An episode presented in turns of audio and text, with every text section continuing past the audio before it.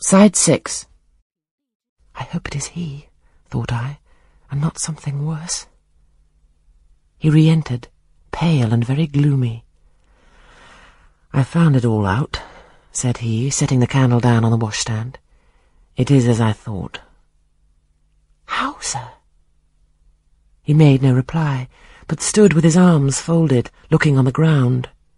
At the end of a few minutes, he inquired in a rather peculiar tone, I forget whether you said you saw anything when you opened your chamber door.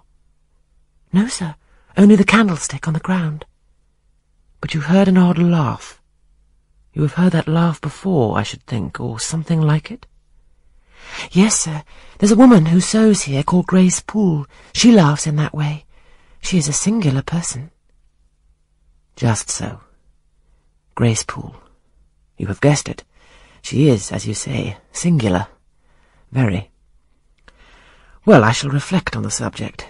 Meantime, I am glad that you are the only person besides myself acquainted with the precise details of tonight's incident.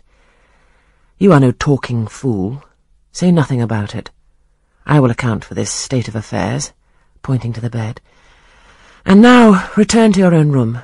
I shall do very well on the sofa in the library for the rest of the night. It is near four. In two hours the servants will be up.